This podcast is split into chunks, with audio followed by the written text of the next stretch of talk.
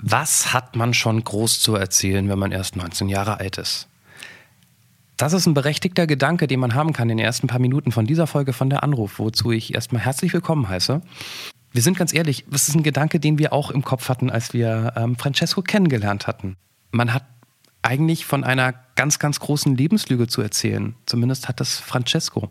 Der ähm, einem bestimmten Punkt dieses Gesprächs aufmacht und sagt, ich muss was erzählen, was ich bisher nur ganz wenigen Leuten erzählt habe. Und das macht er dann. Seine Lebenslüge, seine Vergangenheit, ähm, die zu offenbaren, so schwierig zumindest ist, dass er damit ganz oft auch schon schlechte Erfahrungen gemacht hat. Und er entscheidet sich dann, ähm, es hier in der Anruf zu erzählen. Es ist fast schon sowas wie eine Beichte. War nicht einfach für ihn, weil er sich auch sicher ist, dass das eine große Auswirkung auf seinen Freundeskreis hat. Aber er hat gar nicht viel Hilfe von uns dazu gebraucht. Also durchaus durchbeißen durch die ersten paar Minuten, wo wir so ein bisschen an der Oberfläche Hashtag Duisburg, Hashtag Wrestling ähm, kratzen. Dann hat mich die Geschichte schon sehr beeindruckt, die ihr dann ab jetzt gleich selbst hört. Ein völlig unbekannter Mensch und ein Gespräch über das Leben und den ganzen Rest. Der Anruf. Folge 46. Lebenslüge. Mit Johannes Sassenroth, Clemens Buchholz und mit. Ja, hallo? Hallo, da ist der Punkt, Punkt, Punkt. Francesco, Hallo Francesco. hallo? Ähm, bist du in der Lage, diesen Podcast zu starten und anzumoderieren? Ja, Weißt du, ich sage immer das Gleiche und ich dachte mir, das wird langweilig. Vielleicht mal so frisches Blut und du könntest einfach dein Podcast, du darfst anfangen. ähm. Hallo und willkommen bei dem Anruf-Podcast. Mir fällt Ist ein. aber auch schwer, Johannes. Ist aber auch schwer. Hallo, guten Tag übrigens, äh, Hallo, Francesco. guten Tag. Du hast 130.000 Stunden moderiert im Radio, weißt du? Du kannst doch nicht anderen Leuten, du kannst ja nicht äh, ein Stuntman zu dir sagt, spring doch mal das Hochhaus runter und tut dir aber nicht weh. Der Stuntman würde von mir auch nicht verlangen, dass ich vom Hochhaus runterspringe, sondern von der Bank. Also ein Sprung, der machbar wäre. Entschuldigung, Francesco, wenn ich jetzt. Also.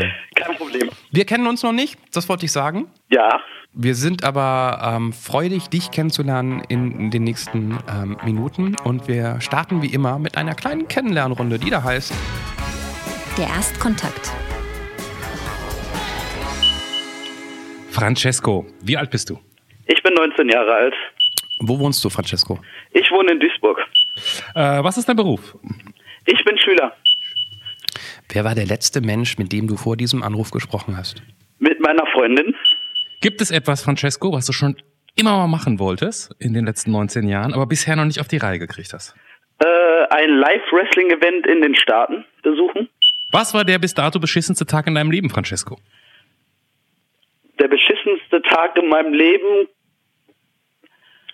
könnte der Tod von meinem Onkel gewesen sein. Francesco, wenn ich dich jetzt bitten würde, an einen wichtigen Moment in dein Leben zu denken, an welchen Moment würdest du denken? Also aktuell würde ich halt tatsächlich sagen, der, äh, der den Tag, an dem ich meine aktuelle Freundin kennengelernt habe. Das wäre so der wichtigste Moment in meinem Leben gewesen. Hast du ein Geheimnis, Francesco? Ja, ich habe äh, mehrere Geheimnisse. Und am Ende, wie immer, dieser Frage Fragerunde, live on tape, direkt auf Duisburg, heute bei uns der Witz von Francesco. Francesco, bitteschön. Was ist grün und trägt ein Kopftuch? Johannes, du kennst die doch alle, du kennst die doch alle, Ja, Johannes. Ich, ich, ich, leider kenne ich ihn. Darf man den noch machen? Ist der PC? Die, die Gürkin. Ja, die Gürkin, richtig. Ah, ist der nicht PC, meinst du, wegen Arm? Aber wie- wie- weil sie ha- tragen alle Türken ein Kopftuch. Sind alle Türken? Nee. Francesco, sag mal, bist du, bist du born and raised in Duisburg? Ja, Du hast so gar, ich, ich höre da überhaupt kein, kein Dat, kein Watt, kein Ruhrpott-Rand in deiner Stimme. Ja, ich kann, ich kann das sehr gut. Also ich kann natürlich auch normal äh, sprechen. Okay. Ähm, dieses Ruhrpott-Dialekt ist eher so, wenn man mit anderen Menschen aus dem Ruhrpott redet, dann kommt es eher zum Vorschein. Aber sonst, äh, wenn man mit, Menschen, mit, mit Menschen kommuniziert, die nicht von hier kommen, ist es meistens nicht äh, merkbar, dass man aus dem Ruhrpott kommt. Ah, ja, ja, okay. Das, das kenne ich, wenn ich, wenn ich meine Familie besuchen gehe und dann, dann, die wohnt am, am, am Niederrhein, die sagen auch dat und wat. Und die gucken mich immer so komisch an, wenn ich dann da ankomme und sag dann halt das und was. Und nach so ein paar Tagen, wenn ich länger da bin, dann kommt das irgendwann wieder. Aber ähm, wenn man Hochdeutsch mit anderen Menschen spricht, dann, dann kann man das nicht, verstehe ich. Okay. Ist, du, Duisburg ist schon die Stadt, wo du schon sehr viel Werbung für gemacht hast. Ja, ja, das, das hätte ich jetzt, das, das hätte ich jetzt gleich auch noch erwähnt. Das mit so dem Bahnhof? Irgendwas war doch mit dem Bahnhof. Ja, der Bahnhof ist neu gemacht seit, seit einiger Zeit. Der ist jetzt schöner als früher, oder? Ja, der Vorraum vom Bahnhof, die Parkplätze davor. Da wurde jetzt ein Intercity-Hotel gebaut, eine neue Übergangsbrücke. Aber das Bahnhofgebäude an sich ist immer noch so scheiße wie Aber gibt's in Duisburg, man, man hört das ja manchmal so in den Medien und so genau kenne ich mich jetzt in Duisburg auch nicht aus, dass ich da jeden Straßenzug kenne. Gibt's da wirklich Viertel, wo du nicht gerne hingehst, weil die nicht safe sind? Also es ist, es sowas ist halt immer schwierig zu sagen. Von außen hört man halt immer, ja, äh, Marxloh wäre ein böses Pflaster, wo man nicht hingehen sollte. Aber es kommt halt auch immer auf die Person drauf an. Also es gibt halt auch Momente, wo ich halt nachts in Marxloh alleine irgendwie eine halbe Stunde äh, auf den Bus warte und ein bisschen durch die Gegend laufe. Es gibt auch Momente, wo es halt, also alles, was da angrenzt, auch Beek, Ruhrort, das werden ja alles so, das sind ja alles so äh, Pflaster, wo man sagt, da würde ich jetzt nicht gerne hingehen. Aber so schlimm, wie man das mal erzählt, ist es nicht. Tatsächlich. Hol doch mal kurz alle ins Boot. Warum sollte man da nicht hingehen? Weil da so viel Kriminalität ist oder weil, weiß nicht? Viel Kriminalität. Es ist auch, ähm, also es ist auch echt unheimlich dort. Das heißt, an jeder Ecke sind äh, laufen irgendwelche vielleicht Katzen rum oder andere Tiere, dann sind die Häuser vielleicht etwas zerstört. Aber sonst, also mir ist es tatsächlich noch nicht passiert, dass ich äh, mitten, am, äh, mitten in der Nacht irgendwie da jemand gekommen ist und mir Schläge angedroht hat oder sonst irgendwas. Okay. Okay. Ich, ich, man, man hört das ja manchmal, es gibt da Ecken und da, da hört man auch immer wieder Duisburg, da traut die Polizei sich nicht mehr rein und so. Kannst du jetzt, kannst du jetzt für dich nicht so bestätigen? Nee, das, also, es ist halt, es gibt halt, es gibt halt Momente, wo es schlimm ist, aber es ist kein generelles, das ist ein Gefahren, das ist eine Gefahrenzone. Vielleicht sehe ich das anders, weil ich aus Duisburg komme mhm. und äh, daran gewohnt bin, aber sonst eigentlich nicht. Okay. Mich macht das auch immer aggressiv, wenn ich sowas höre, dass man in so ein Viertel nicht gehen sollte, weil es gibt doch in, wir, wir leben in Deutschland. Es gibt keine Stadt in Deutschland, behaupte ich jetzt einfach mal, ähm, wo es wirklich so ein No-Go-Viertel gibt. Also ich mein, natürlich, ich, man hört das, man hört das immer. In Berlin heißt es zum Beispiel mal in Kreuzberg gibt es so bestimmte Ecken, Nauni-Straße, glaube ich, oder so. Da sollte man nicht hingehen. Pff, was heißt denn das sollte man nicht Ich weiß es auch nicht genau. Ich war da, ich habe da letztens noch geparkt und bin um die Ecke irgendwie in eine Kneipe gegangen und habe da den halben Abend verbracht. Aber das, dann, und dann habe ich, und als ich zurücklief zum Auto, dachte ich, ach ja, stimmt, hier ist ja schon schlechtes Viertel. Aber pff, ich meine, in Kreuzberg sowieso nicht, das ist hier eh nur noch Touri Disneyland, aber ähm, so, so kam ich dahin. Ich glaube, das sind einfach nur so die Viertel, wo halt ähm, wirtschaftlich schwachere Schichten, drückt man das so aus, leben, wo es halt vielleicht ein bisschen mehr ähm, Beschaffungskriminalität gibt oder so Kleindiebstähle, aber es wird doch niemand jetzt. Ähm, meine, okay, es, es gibt, ich würde jetzt im Rotlichtviertel, im Bahnhofsviertel ähm, ähm, hier in Frankfurt, da fühle ich mich per se jetzt wohl, ist das übertrieben, aber ich fühle mich nicht gefährdet und ich weiß, Frauen gehen da ungern hin, weil da geht es schon hart zur Sache und ja, das ist irgendwie ja, alles fest in, in, der Hand von, von den Hells Angels. Ich würde jetzt auch nicht ein Plakat hochhalten, ähm, wo drauf steht, fickt euch Hells Angels, weil ich wüsste, das hätte Konsequenzen. Aber wenn man da einfach so durchläuft, dann wird man vielleicht mal doof angesprochen. Es kann ja auch passieren, dass man irgendwie vielleicht mal beklaut wird, aber so diese Viertel, da darf man nicht hingehen. Ja, ich glaube, das das Na gut, okay. okay. Ja, die, das mit dem Viertel, wo man nicht hingehen darf. Also, wie schon gesagt worden ist gerade, ich würde jetzt auch nicht in Marxloh oder sonst irgendwas rumlaufen und sagen, äh, scheiß Ausländer. Also würde ich generell nicht machen. Aber dort würde ich jetzt, wenn ich äh, eine Person, die äh, politisch rechts ist, würde ich das auch nicht nach außen tragen wollen. Aber das ist dann halt eine, eine Person, die es provoziert man sollte nicht den Bruce Willis in äh, Die Hard 3 machen. Ja, richtig. Okay, geklärt. Ich würde gerne woanders hinspringen. Wenn man 19 ist, Francesco. Ja. Dann, und man, man schaut so auf dieses Leben, was man so vor sich hat und so, und dann will man vielleicht mal die Niagara-Fälle sehen oder, weiß ich nicht, irgendwie quer durch Südamerika laufen oder so. Du möchtest zum Live-Wrestling. Ja, tatsächlich. Also ähm, Wrestling ist halt seitdem ich halt äh, klein bin, so im Alter von vier, fünf Jahren halt äh, eine große Liebe. Und es gibt natürlich in Deutschland auch dafür äh, Anlaufstellen, aber es gibt halt immer das Große. So, man kann in der dritten Bundesliga spielen und dessen dessen Traum von dem äh, Spieler, der da spielt, ist auch in der großen Liga zu spielen. Hier ist es halt auch. Es gibt hier kleinere Wrestling-Ligen, so die heißen die WXW, aber das ist halt ähm, etwas kleiner. Man möchte dann natürlich zu diesem großen bombastischen Event äh, von der großen Liga WWE hin. Und das wäre halt für mich äh, aktuell, beziehungsweise schon seit äh, längerer Zeit ein Traum von mir, weil warum nicht? Das, das heißt, das deutsche Wrestling ist soweit okay, aber nicht so, das hat nicht den internationalen Standard. Also der internationale Standard wird schon erreicht, was die Qualität der Matches angeht, aber es ist so, man kann ein Footballspiel gucken, man kann aber auch zum Super Bowl gehen. Und so würde ich das dann auch sehen. Man kann hier halt zu, zu einer kleinen Wrestling-Liga gehen, man kann aber auch zur WWE und sich äh, WrestleMania angucken gehen. Aber Francesco, ich bin, ich war nur ein einziges, ich war immerhin einmal in meinem Leben bei einem Wrestling und habe da eine Stunde lang sehr fasziniert zugeschaut und gedacht, krass, was es alles so gibt. Ich hätte aber diesen ganz leichten Verdacht, dass das abgesprochen ist. Was? Was? Wrestling ist fake? Sorry, einer muss es dir sagen. wo, ja, wo, ist dann der, wo ist dann der Reiz? Also das ist eigentlich meine Frage.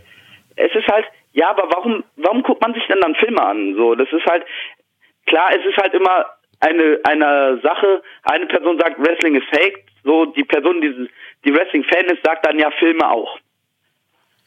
Finde ich ein gutes Argument. Ah, ja, come on.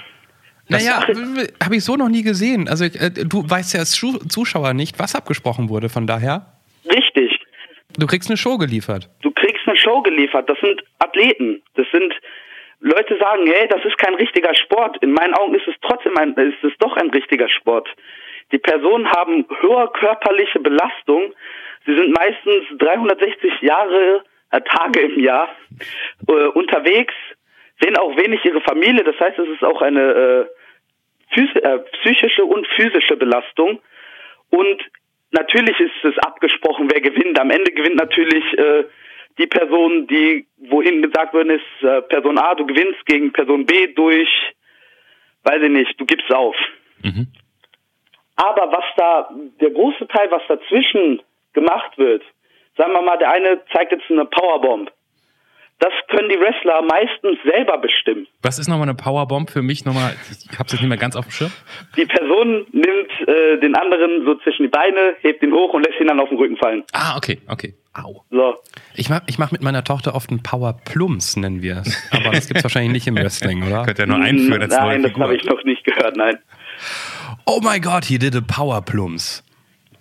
Klingt. Ich finde aber, um mal kurz darauf zurückzukommen, das wäre ja so, als wenn ich ein Fußballspiel gucke, totaler Fight, aber eigentlich ist vorher schon klar, wer gewinnt. Also gut, wenn jetzt Bayern spielt in der Bundesliga, ist es eh so, aber wenn wir das jetzt mal rausnehmen, dann, also das verstehe ich, also eigentlich guckt, eigentlich sozusagen guckt man sich eine Show an. Es geht jetzt nicht so sehr um den Wettkampf. Am Ende ist dem, ist dem Endverbraucher von dem Wrestling-Produkt, der weiß, dass es alles gespielt ist, dass es alles geskriptet ist, ist es, ist, den, ist es, ist der Sieger ihm eigentlich total egal. Ich würde ja, also das klingt jetzt vielleicht komisch, aber es ist tatsächlich ernst gemeint, weil Clemens und ich unterhalten uns oft darüber, wie das ist, sich für diesen Podcast anzumelden. Ähm, ob man sich vorher was überlegt, ob man nervös ist. Ähm, ich habe mich gerade gefragt, Francesco, du bist 19. Ja. Wir hatten schon alles Mögliche hier in diesem Podcast, von Anfang 20 bis ähm, über 60. Menschen, die in andere Länder gezogen sind. Menschen, die gerade auch ähnlich in deinem Alter durch, durch Amerika fahren mit einem Bus. Ähm, Menschen, die Geld bei der Arbeit geklaut haben. Menschen, die äh, vom Vater geschlagen wurden und weggerannt sind. Es gab immer eine große, große kleine Geschichte, sage ich mal. Ja. Hattest du eine Ahnung vorab, über was wir sehr wahrscheinlich länger reden, weil es deine Geschichte ist? Ähm, also ich höre mir ja natürlich auch die anderen Podcasts an und also ich sag mal so, es gab halt bis äh, bisher nichts Großartiges in meinem Leben, was noch nicht in dem Podcast besprochen worden ist. Natürlich hatte, hatte ich halt auch Probleme mit meinen Eltern, mal größere, mal kleine, mal riesige. Aber das, das ist alles äh, schon in einem Podcast besprochen worden. Und äh, es, es darf sich auch doppeln. Ne? Es gibt ja durchaus zwei Filme zum Thema ähm, Außerirdische erobern die Welt oder so. Und die Was? werden trotzdem geguckt. Wie Ne? heißt denn der andere? Ja. Von daher, wenn du jetzt mal außer Acht lässt, was, was schon erzählt wurde in diesem Podcast, was würdest du sagen? Und das ist ein billiger Interviewtrick. Ich merk's gerade, Ähm, aber ein guter eigentlich. Ja. Ja, den, den Affen an dich weiterzugeben. Was würdest du sagen, was ist deine Geschichte? Und ich, es, ist, es ist eine echt schwere Frage, weil ich wüsste es auch nicht zu sagen. Aber wenn du so, Also ich habe halt im Vornherein, man, man, man denkt sich so, okay, man, man wird angerufen, man erzählt ein bisschen Ende, aber natürlich geht einem im Hinterkopf, natürlich spielt man das Gespräch dann ab. So, was könnte passieren? Was könnte gefragt werden? Was wird das Hauptthema sein, worüber man redet? Und bei mir ist es halt, egal was ich mir vorgestellt habe, ist es halt immer zu diesem Punkt gekommen, es gibt ungefähr, sagen wir mal, anderthalb Sachen in meinem Leben, da kommen wir zu den Geheimnissen zurück, die niemand aus meinem, äh, aus meinem Freundeskreis weiß, Familie, das ist klar, die man niemand aus meinem Freundeskreis weiß, Bekanntenkreis oder sonst irgendwas, weil ich das halt immer, ja gut, gelogen habe. Außer, äh, es gibt halt eine Person, die weiß das halt alles, das ist so meine Freundin. Man ist dann immer so, okay, kann man das erzählen? Möchte man das erzählen? Was passiert, wenn man das erzählt? Das war, das ist halt alles in meinem Kopf so abgespielt worden. Also, das wäre dann so eher meine Geschichte gewesen. Oder Das ist ja wäre jetzt ein unfassbares Teasing, Francesco. Das ist sehr, du musst, du bitte erzähl nichts, was du nicht erzählen willst. Das, das ist hier ja Grundbedingung. Aber wenn du was erzählen willst, dann erzähl's gerne.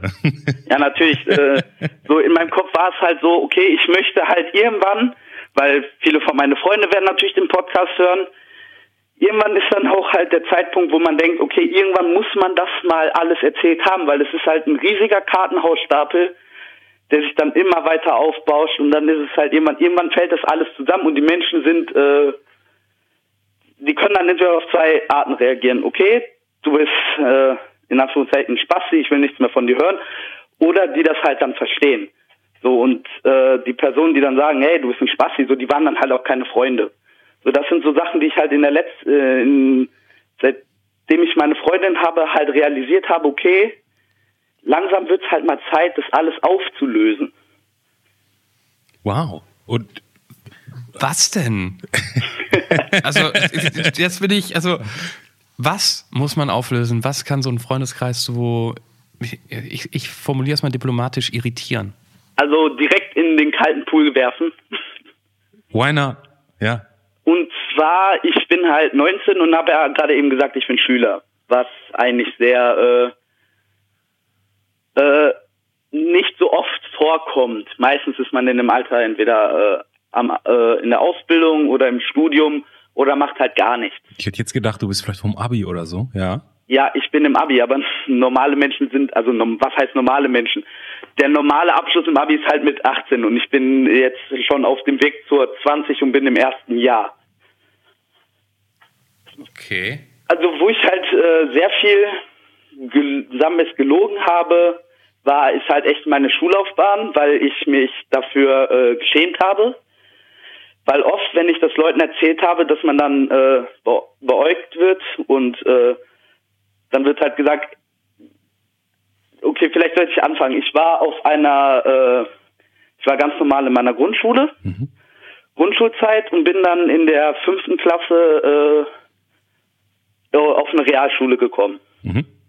Und zu der Zeitpunkt ungefähr ist mein äh, Onkel gestorben. Okay.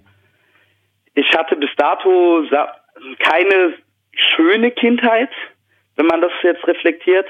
Ich wurde halt äh, regelmäßig geschlagen. Ähm, und ja, also ich wurde halt geschlagen. Ich hatte keine Mutter, mit der ich aufgewachsen bin.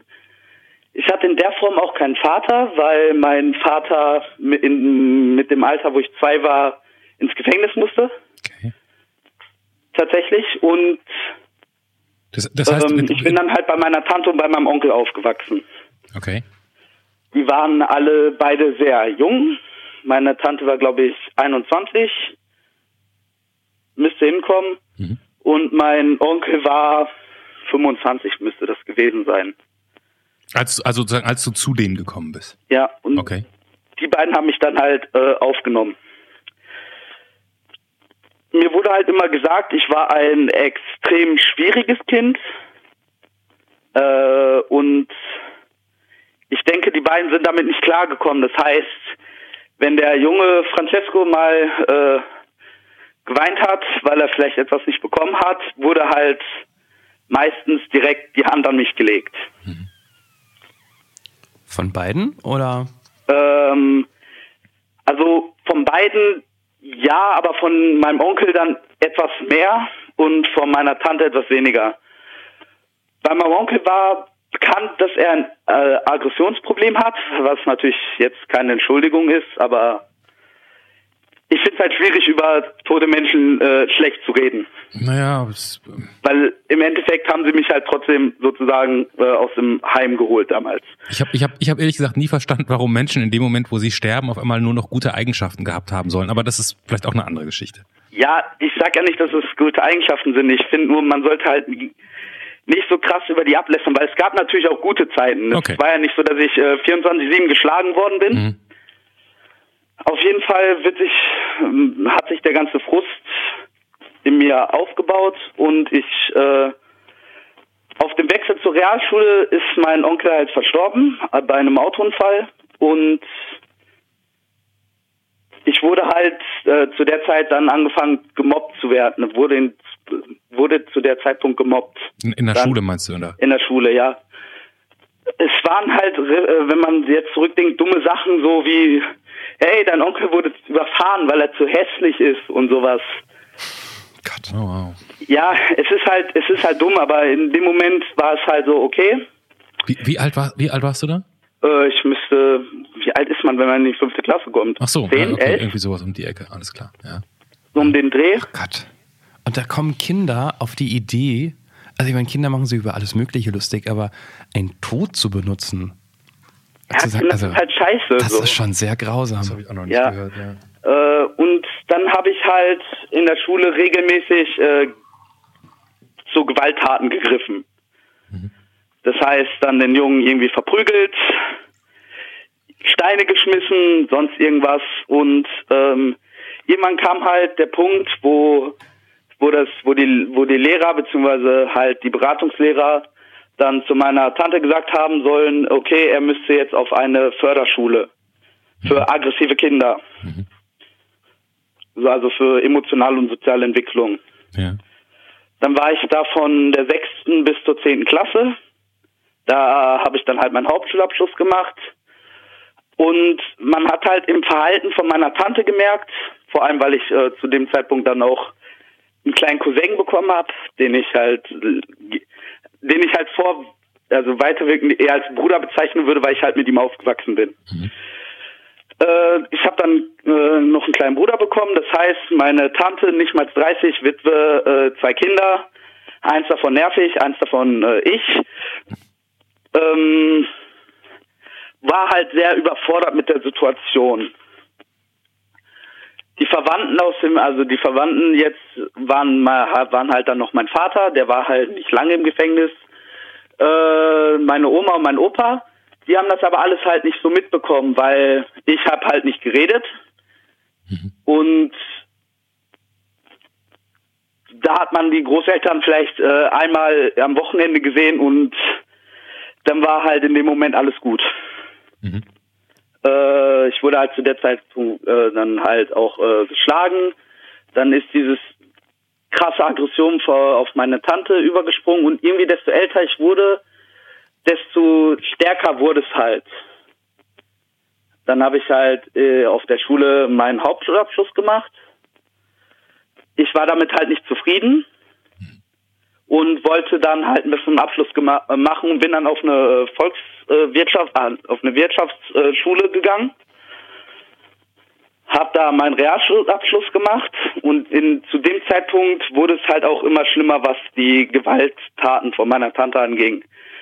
Ich wurde dann halt auch nicht nur geschlagen, sondern auch äh, beleidigt, also wirklich beleidigt. Äh, mir wurde dann ins Gesicht gespuckt, alles so von der Tante her. Und irgendwann war halt der Punkt, wo ich halt äh, dann irgendwie mit einer Faust, also wo es angefangen hat, wo ich dann mit einer Faust äh, richtig geschlagen worden bin, dass ich halt, obwohl ich halt äh, Kickboxen gemacht habe, sagen wir es mal, ausgenockt war. Also ja, und äh, das war dann halt die Zeit, wo ich dann angefangen habe zu sagen, okay, ich möchte zu meinem Vater ziehen. Mein Vater natürlich keine Ahnung von Kindererziehung, hat dann ein mitpubertärendes Kind da und war halt so, okay, der ist halt da, aber trotzdem immer zu Tante gegangen, wenn irgendwas war. Weil auch wenn die, auch wenn die Tante halt, äh, sagen wir es mal, ein schlechter Mensch war, war sie halt trotzdem die einzige Anlaufstelle, die halt Ahnung von Kindererziehung hatte. Und, und dir vertraut auch, ne? Trotz allem. Bitte? Und sie war dir wahrscheinlich auch am vertrautesten trotz allem, ne? Ja, richtig. Also ich konnte halt nicht zu meiner Oma gehen, weil Oma war halt, äh, meine Oma ist halt eine Heilige und man möchte, man möchte halt diese Person dann nicht damit äh, bestrafen zu sagen, ey, deine Tochter verprügelt mich jetzt hier schon seit äh, gefühlt zehn Jahren und ja, man hat halt, man hat halt nie geredet, man hat halt immer, man war halt immer ruhig, man hätte halt irgendwie zur Polizei gehen können oder sonst irgendwas, aber man war halt immer ruhig. Man wusste halt, man musste, ich wusste mir als Kind nicht anders zu helfen, als äh, ich sag mal so meine Gefühle für mich zu behalten, äh, den Schmerz und die Trauer halt für mich zu behalten und das irgendwie versuchen anders zu kompensieren. Und, und jetzt bist du aber, was ich jetzt nicht ganz verstanden habe, ist, also du hast, du hast, das habe ich in jedem Fall verstanden und das ist nichts, worum dich irgendjemand beneidet. Du hast eine Kindheit hinter dir, in der es sehr, sehr viel Gewalt gab. Ja, Und in der du irgendwann auch als Antwort nur Gewalt gekannt hast, wahrscheinlich, weil, wenn ich das jetzt mal so als Küchenpsychologe analysiere, dir das sozusagen vorgemacht war ja auch oder mitgegeben wurde. Ich habe das Äh, noch nicht genau mit der Schule verstanden, wo wir angefangen haben. Wie, wie kommen wir dahin, wo du meintest, das ist eigentlich dein Kartenhaus und deine Lebenslüge? Also ja, ähm, ich habe dann Personen, die ich halt äh, dann in, an, im Laufe des, meines Lebens halt kennengelernt habe. Ob es jetzt ehemalige Freundinnen waren, äh, Kollegen, habe ich halt immer was anderes erzählt. Ich habe halt nie gesagt, dass ich auf einer äh, Schule für emotionale soziale Entwicklung war, weil es ist halt nach außen ist es halt eine Schule für behinderte Kinder. Okay. Und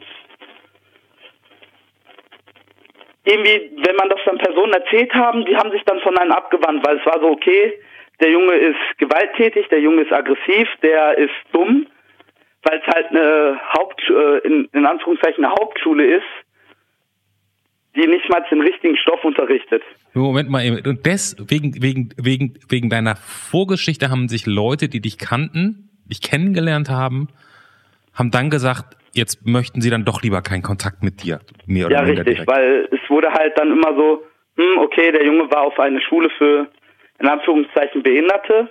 Mhm. So, er ist, äh, un, also, unpredictable, so, der kann mir jeden Moment einen auf die Fresse hauen, was halt nicht so war. Ich habe halt, äh, ich habe halt nie Menschen geschlagen. Ich habe halt nie Gewalt angewendet, obwohl das mir halt so vorgemacht wurde, weil ich habe halt auch für mich selber entdeckt, so, okay, nee, das bringt nichts, so, das ist Mhm. halt, Aber, So, aber du hast schon. Gewalt auch gegenüber deiner, so habe ich es zumindest verstanden, Tante angewendet, oder? Ich? Nein. Also ich habe, Ach so, dann habe ich das vorhin falsch verstanden, entschuldige. nein, nein, ich habe, äh, ich habe sie nie geschlagen. Also das war halt dann, es, es war halt so, okay, nee, äh, das war dann halt, warum sollte ich sie damit, äh, also warum sollte ich auf ihr Niveau sozusagen runtergehen und selber Gewalt anwenden? Aber Gewalt war, ist immer noch eine Sache für mich, die äh, in meinen Augen einfach nicht äh, funktioniert, ob es jetzt äh, äh, physische oder psychische Gewalt ist. Sag mal, und du hast, du, hast vorhin gesagt, wenn ich das richtig verstanden habe, dass du jetzt gerade auf dem Weg zum Abi bist. Richtig? Bist du bist jetzt auf dem Gymnasium oder läuft das über eine Handelsschule oder, oder, oder wo bist du da verortet? Auf einer Gesamtschule. Auf einer Gesamtschule. Ich weiß ja nicht, wie du das siehst, weil du gerade meintest, so, das ist dir eigentlich fast, es klang jetzt so ein bisschen so, als wenn es dir fast unangenehm ist, dass du zu spät bist mit deinem Abi. Habe ich das richtig verstanden? Ja. Also Francesco, ich, ich meine, ich bin jetzt, ich bin jetzt niemand, der Medaillen verteilt. Aber wenn ich mir anhöre, was du hinter dir hast, wo du angefangen bist und dass du jetzt kurz vom Abi bist, ist doch eigentlich, also du kannst ja doch eher eigentlich eine Ehrenmedaille anheften, oder nicht? Ja, aber das habe ich, das ist halt, das, das hört sich jetzt so an, als äh, also man hat halt. Johannes hat übrigens gerade sein, sein Kind geholt, das nicht geschlafen hat, so falls das gerade jemand hört. Ja, aber das ist ja nicht schlimm. Ähm, also, aber es hat halt echt eine Zeit lang gedauert, bis ich das selber verstanden habe. Ich habe halt gesagt, okay, ich habe meinen äh, Hauptschulabschluss gemacht. Nein, habe ich nicht. Ich habe gesagt, ich habe meinen Realschulabschluss auf der und der Schule gemacht. Mhm. Ich bin jetzt gerade in der Ausbildung und mache dies und das. Äh, Also- sowas habe ich halt erzählt. Ich habe sowas halt Menschen erzählt, damit sie, äh, damit sie bei mir bleiben, damit sie mich nicht äh, in eine Schublade stecken. Damit sie halt nicht denken, okay, der Junge ist einfach behindert, der Junge ist äh, aggressiv, er ist, äh, mit ihm kann man nicht befreundet sein, er ist dumm. Das ist, das hat halt ewig gedauert, bis ich das verstanden habe, dass es eben nicht so ist. Gla- Glaubst du denn, glaubst du denn tatsächlich, wenn du das jetzt erzählt hast und dass Leute hören, die du deine Freunde nennst, Ja. glaubst du wirklich, dass da jetzt Leute dabei sind, die sagen, ah, Francesco, jetzt wo ich diesen Podcast gehört habe, lass mal sein? Kannst du die, also ich kann mir das gar nicht vorstellen. Also es kann sein, aber dann würde ich diese Menschen nicht als meine Freunde bezeichnen. Das wollte ich jetzt auch, aber ganz schnell würde ich das auch so sagen. Aber hättest du die Sorge, dass das passiert? Also, oder hast du, ich meine, man hat ja auch ein Gefühl für seine Freunde, würde ich zumindest denken, oder? Also ich denke, dass es, also ich, ich bin halt, ich denke, dass es halt passieren könnte. Mhm.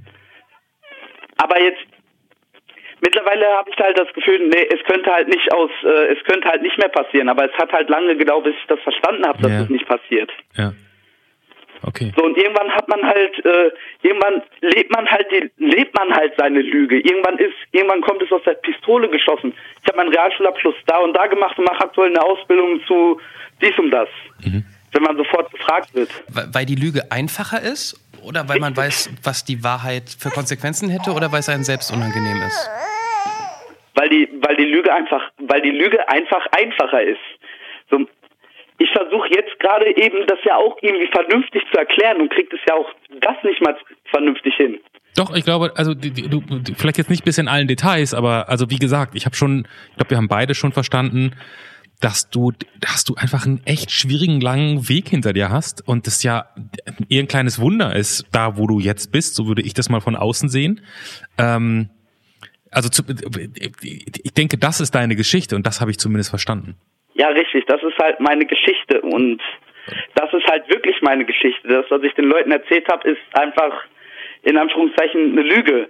Das ist einfach eine Lüge, die ich mir, also ein, ein schöne, eine schöne Welt, die ich mir selber aufgebaut habe, weil das einfach einfacher war, das alles zu erklären und weil ich halt Angst hatte, dass sich Menschen dann von mir abwenden. Mhm. Wenn sie halt merken, okay, er erzählt jetzt das, ist nicht, sorry. Ja, ja, okay. Benutzt du aktiv die ganze Zeit Vergangenheitsform? Erzählst du heute nicht mehr diese Lüge, wenn du Leute neu kennenlernst? Nein. Also diese äh, diese Lüge ist halt ab dem Punkt, wo ich das, wo äh, ich habe natürlich meine aktuelle Freundin am Anfang auch damit äh, da, damit belogen und und ab dem Moment, wo ich ihr das halt alles erzählt habe und äh, von einer Person, die man halt achtet, äh, deren Meinung ein, von einem, deren Meinung für einen selber zählt, Die man liebt? die man liebt, ja, das auch. wenn, wenn an diesem Moment, wo sie gesagt hat, uns, das ist eigentlich alles gar nicht so schlimm. Also es ist überhaupt nicht schlimm. Es ist dein Weg, dass du so lange durchgehalten hast, ist gut. In dem Moment war, ist einfach ein, ist einfach, sind einfach tausend Steine von einem runtergefallen. Seitdem ist es einfach so, dass ich bin so, nein, ich muss diese Lüge nicht mehr erzählen. Ja. Also Es ist ja auch die größere Leistung, die Wahrheit, die du vollbracht hast. Ich, wir kennen dein Leben nicht im Detail heute, aber es klingt ja so, als ob, als ob du da ein bisschen von weggekommen bist, oder? Ja, richtig. Ja, und das ist eine Leistung. Also da rauszukommen, würde ich total. mal einfach so sagen. Darf ich fragen, wie heute für dich Familie ist? Heute für mich Familie, äh, ich hege, ich finde, äh, Wort, so, so ein Wort wie Hass ist halt echt schwierig. Aber ich hege halt, wenn ich jetzt zurückdenke, hege ich einfach schon gefühlt einen Hass auf meine Tante. Weil sie, für mich, also es ist immer leicht zu sagen, meine Eltern sind schuld, bla bla bla. Aber für mich ist es einfach, äh, einfach der Hauptgrund dafür, dass es alles so gewesen ist, wie es passiert ist, und ich fühle Dankbarkeit und ich fühle auch, äh, ich fühle auch gleichzeitig Hass. Einfach Dankbarkeit aus dem Grund, dass das, was mir alles passiert ist, dass ich geschlagen worden bin, dass, äh, dass ich mental und äh, alles beleidigt worden bin, äh, fertig gemacht worden bin, dass das mich zu dem Menschen macht, der ich heute bin. Und ich möchte kein anderer Mensch sein.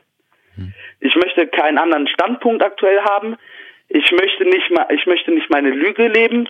Dafür bin ich dankbar, aber ich, ich fühle auch einfach äh, in dem Moment Hass, dass mir das alles passiert ist. Für mich ist Familie eigentlich nur meine Großeltern, weil das sind einfach Personen, also vor allem meine Oma, sie ist einfach der netteste Mensch der Welt.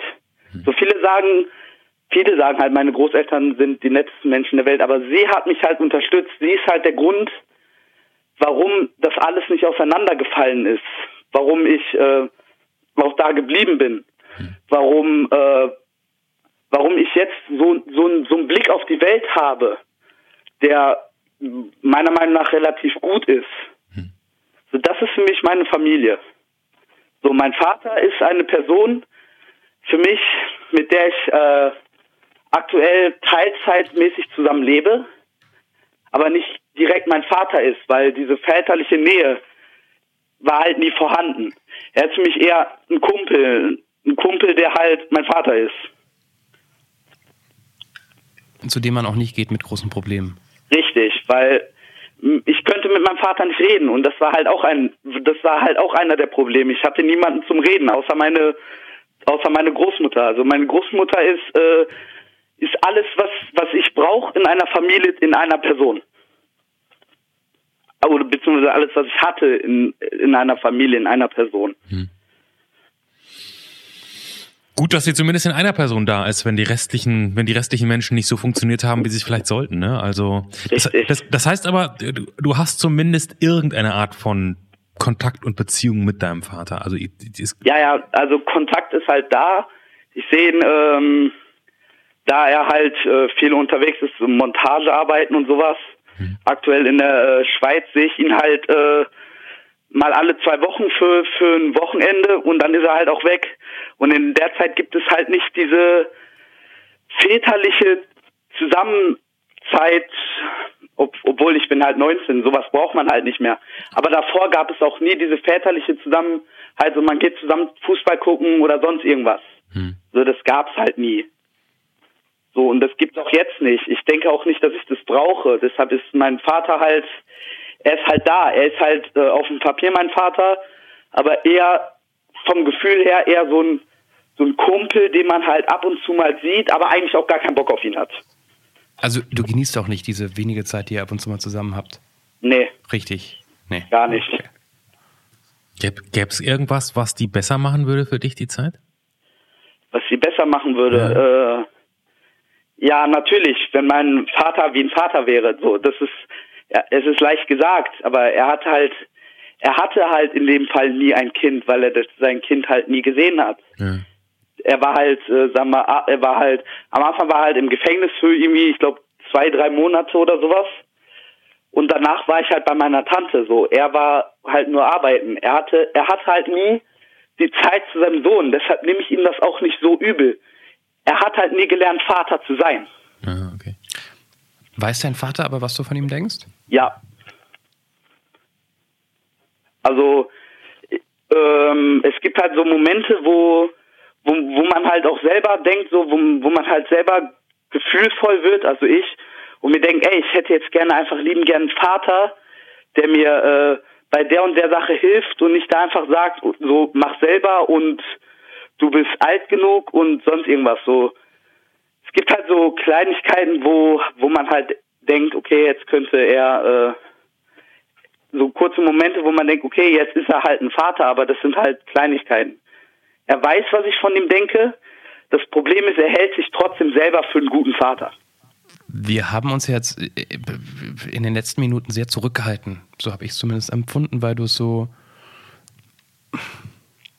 irgendwie von der Leber weg erzählt hast. Ähm, und weil du auch gesagt hast, es war ist, ist so eine Art Beichte für viele, die das noch nicht wissen, die das aber vielleicht hören.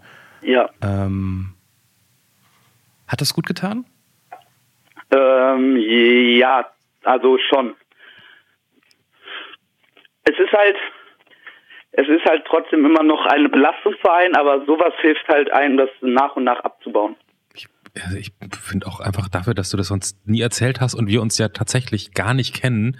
Ähm, auch, ist, also auch danke, danke, dass du uns das, dass, dass du das mit uns geteilt hast, ne? Also das ist vielleicht ja. sogar einfacher mit Fremden, das verstehe ich schon, dieses Richtig. Stranger in a Train Phänomen, aber ähm, trotzdem, also ich wollte jetzt durch Johannes geschickte Fragetechnik am, am Anfang. Die, die billigste ich, Frage überhaupt. Bin ich, bin ich aber froh, dass wir da hingekommen sind und dass, dass dir das ja, dass das ganz, ganz wichtig ist für dich und ähm, man neigt immer dazu, wenn man sowas hört, das zu beurteilen und zu bewerten. Und ich habe es vorhin auch schon gemacht, indem ich eigentlich gesagt habe, du solltest eigentlich stolz drauf sein, da wo du, wo du hingekommen bist mit deinem, mit, mit, mit der ganzen Geschichte, die hinter dir liegt. Mich würde mal interessieren, du bist jetzt 19, wenn du so, wenn du so ein bisschen Wunschkonzert spielen dürftest, wo möchtest du in, wie soll denn dein Leben in zehn Jahren aussehen?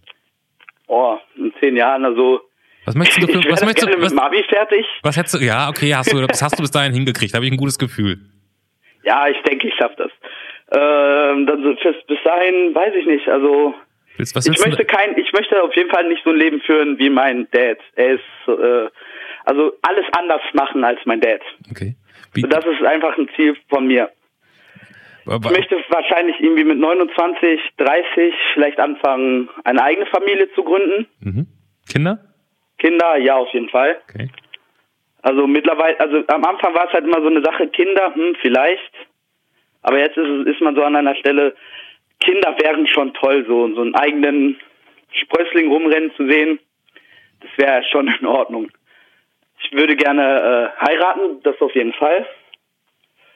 Und so, es ist halt dieser 0815-Traum, so ein Häuschen in einem, in einem Vorort und einfach, einfach das, das Leben genießen sozusagen. Aber dieser 0815-Traum ist halt für dich was Besonderes nach all dem, was du erlebt hast. Ja, aber es ist halt, ja. was, so, es gibt halt immer Leute, die hat, die hat es halt schlimmer getroffen und es, es ist halt. Ja, aber das, das, da kannst du ja auch kein Eis von kaufen. Es, es gibt auch immer Leute, die, die, die, die, denen es besser trifft. Also wenn man nach links schaut, muss man auch nach rechts schauen. Also das bringt einem nichts. Also ja. von daher. Ähm, aber 0815 Traum ist doch vollkommen in Ordnung. Wenn man ihn nicht hatte, ich, ich, ich, fürch, ich fürchte Punkt. allerdings, Warum dass nicht? Francesco von dem Häuschen gar nicht so viel sieht, weil er ja als sehr erfolgreicher Wrestling-Promoter eigentlich weltweit unterwegs ist hm. und sich die und sich die fettesten Matches da anguckt. Oder was hättest du sonst auch so beruflich geplant?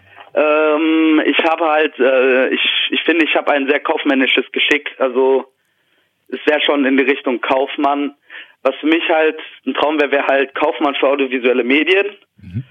und äh, Industriekaufmann und also alles in die kaufmännische Richtung. Okay. Oder halt Wrestling, Wrestling Oder irgendwas, halt, irgendwas ja. mit Wrestling halt. Ja. Da braucht man, da braucht man eventuell auch kaufmännisches Geschick, ja. Äh, äh, Clemens hat schon gesagt, wir müssen ja nichts beurteilen und so weiter. Wir haben selbst keine Ahnung. Aber wenn ich eine Sache sagen darf, wo ich immer so nicht verkrampfe, aber so Vorsicht, da könnte der Fehler sein, wenn man sagt, ich will all das nicht machen, was mein Vater gemacht hat. Ähm, ich weiß, was du damit meinst.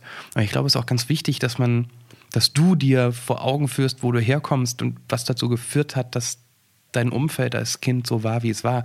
Aber ich fürchte immer, wenn man sich ganz besonders vornimmt, nicht so zu werden wie jemand, dann macht man genau das, dass man irgendwie dahin kommen könnte. Das ist jetzt sehr laienhaft erklärt, aber ich, ja, ich, ich verstehe, was ich meine? Mir wurde es also denk, denk, nicht an den Elefanten und du denkst an den Elefanten, so äh, ja, formuliert. Aber mir wurde es halt vorgemacht, wie man es nicht machen soll. Also warum sollte das nicht klappen, dass man... Äh ich, ich, ich will dir nur sagen, verkrampf nicht dabei sei dir dessen bewusst, das meinte ich, ja? Ja, ja. Und hab dieses Ziel, aber versuch nicht immer krampfhaft alles anders zu machen wie dein Vater. Du darfst Dinge auch, glaube ich, so machen, wie dein Vater sie im Leben gemacht hat, ohne so zu werden wie er. Ja, richtig. Und, und ich, und wenn, wenn auch von dem anderen alten Mann, wenn ich auch noch was sagen darf, ich, ich, ich wünsche dir, und das wird bestimmt nicht morgen sein und das wird vielleicht auch nicht in einem Jahr sein, ich wünsche dir, dass du irgendwann nochmal einen Moment hinkriegst, wo du, wo dein Vater aufmacht und ihr nochmal richtig quatschen könnt. Das, das wäre, glaube ich, wahrscheinlich sogar gut für euch beide. Ich denke, ja. Also, ne, muss, muss besti passiert bestimmt nicht morgen, aber vielleicht kriegt ihr das ja irgendwann nochmal noch mal hin in den nächsten Jahren, bevor, ähm, bevor die Hochzeit ansteht in zehn Jahren oder so. Wir haben über das Wichtigste geredet, glaube ich, ha? Ja, Ja. Ähm, wir wünschen dir zum einen natürlich, kriegst du von uns alle besten Wünsche und wie gesagt, wenn jetzt irgendwelche Vollidioten, die sich aktuell deine Freunde nennen, damit ein Problem haben, dann sollten sie den Titel sofort aberkannt bekommen, finde ich. das, Das, definitiv. das zum einen. Und zum anderen wünschen wir natürlich nicht nur das, sondern es gibt ja auch immer dieses wunderschöne und ganz einmalige äh, Rorschach-Testbild. Ähm, und ich muss kurz meinen Farbkasten dazu holen. Währenddessen erkläre ich schon mal, dass ihr euch natürlich ähm, zu einer Stelle begeben könnt, wo ihr dieses Werk jetzt schon sehen könnt, das Clemens in unserer Zeit jetzt erst in den nächsten paar Minuten, Sekunden, Entschuldigung, hinbinseln wird. Ähm, auf der anrufpodcast.de seht ihr dieses Bild als Titelbild von Francesco. Auf Spotify seht ihr es, ähm, bei dieser, wo wir alle sind. Das- Wenn ihr bei iTunes guckt, bitte? Ich wollte gerade sagen, das erzählst du da eigentlich immer erst während ich male, weißt du? Ja, Jetzt aber du erzählst hast du's gerade so. Ja, Entschuldigung, Ja. ich habe nur zehn Sekunden, nicht mal, egal. Ja, dann fang an zu malen, dann erzähle ich den Dann erzählst du, Francesco, was willst du denn für Farben haben? Da müssen wir doch erstmal ansetzen. Ähm, gelb wäre vielleicht etwas, grün, Gelb, grün, ja. keine Ahnung, blau, rot, irgendwas so in die Richtung. Also viele von Gelb, ich Gelb, Grün. Jetzt kannst du den Rest erzählen, Johannes, bitteschön. Ja, bei iTunes war ich gerade. Wenn ihr bei iTunes seid, dann äh, freuen wir uns gerne über einen Kommentar, über eine Bewertung. Wir haben, wir haben eine einzige Ein-Stern-Bewertung. Die tut weh. Da wollten wir eigentlich kurz hinschmeißen, unser Haus verbrennen und aufhören. Wir haben uns aber dann irgendwie. Hast du gesehen, dass wir, das habe ich erst jetzt vor ein paar Tagen entdeckt, ich weiß gar nicht, wann die Leute das alle gemacht haben. Vielen, vielen Dank, die das alle gemacht haben. Wir haben über 40 Bewertungen inzwischen bei iTunes, ne?